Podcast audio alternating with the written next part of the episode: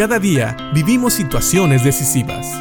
La Biblia nos da seguridad, nos anima y nos instruye. Impacto Diario con el doctor Julio Varela. Creo que muchos de nosotros hemos oído la frase honor a quien honor merece. Y sabes, la Biblia habla de dar honor a aquellos que lo merecen también. La primera persona que merece todo el honor en nuestro Dios y nuestro Salvador Jesucristo. Pero en la Biblia también se nos enseña a dar honor a otras personas.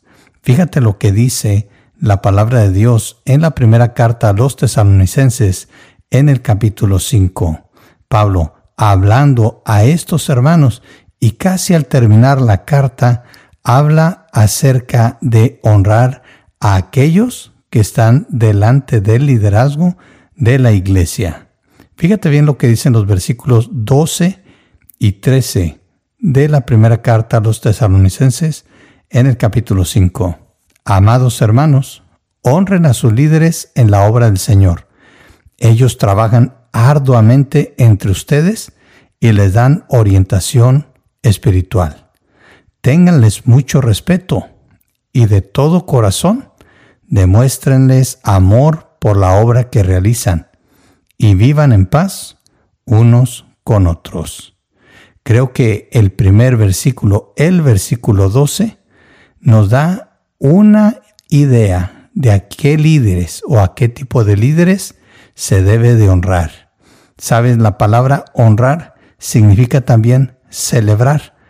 Sí, hay que celebrar a estas personas. Claro, honrar también significa mostrar respeto, enaltecer o premiar el mérito de alguien, pero también significa dar honor o celebridad, como lo indica la Real Academia de la Lengua Española.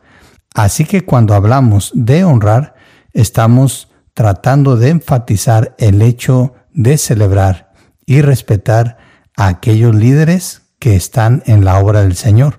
Pero fíjate bien que dice, ellos trabajan arduamente entre ustedes. Básicamente, creo que de una manera u otra, Pablo está dejando entrever que aquellos que se deben de celebrar o que se deben de honrar son aquellos que trabajan arduamente en la iglesia. Ellos dan también orientación espiritual. Pablo les pide a los tesalonicenses que a este tipo de líderes ellos deben de respetar y demostrarles de todo corazón amor por ellos y por la obra que realizan. Aunque aquí dice literalmente amor por la obra que realizan, creo que al mostrar amor por lo que ellos hacen, también se les demuestra amor a ellos. Y finalmente pide Pablo que vivan en paz unos con otros. Así es, el respeto y el honrar a estos líderes va a llevar a las personas a vivir en paz con ellos. ¿Sabes? No hay nada mejor que personas que trabajan en armonía. Y para eso muchas veces se requiere precisamente de esto que dice Pablo, de reconocer el liderazgo, de honrarlo o celebrarlo, respetarlo y demostrarle amor a la obra de Dios primeramente y después a aquellos que dedican sus vidas, que trabajan arduamente y que también todavía se dan el tiempo de orientar espiritualmente a los creyentes. Así que piensa en esto. Y si hay líderes que tú ves que trabajan arduamente, que te dan orientación, son personas que tú debes de respetar, de honrar y de demostrarles amor por la obra que hacen y, por qué no, también por su persona.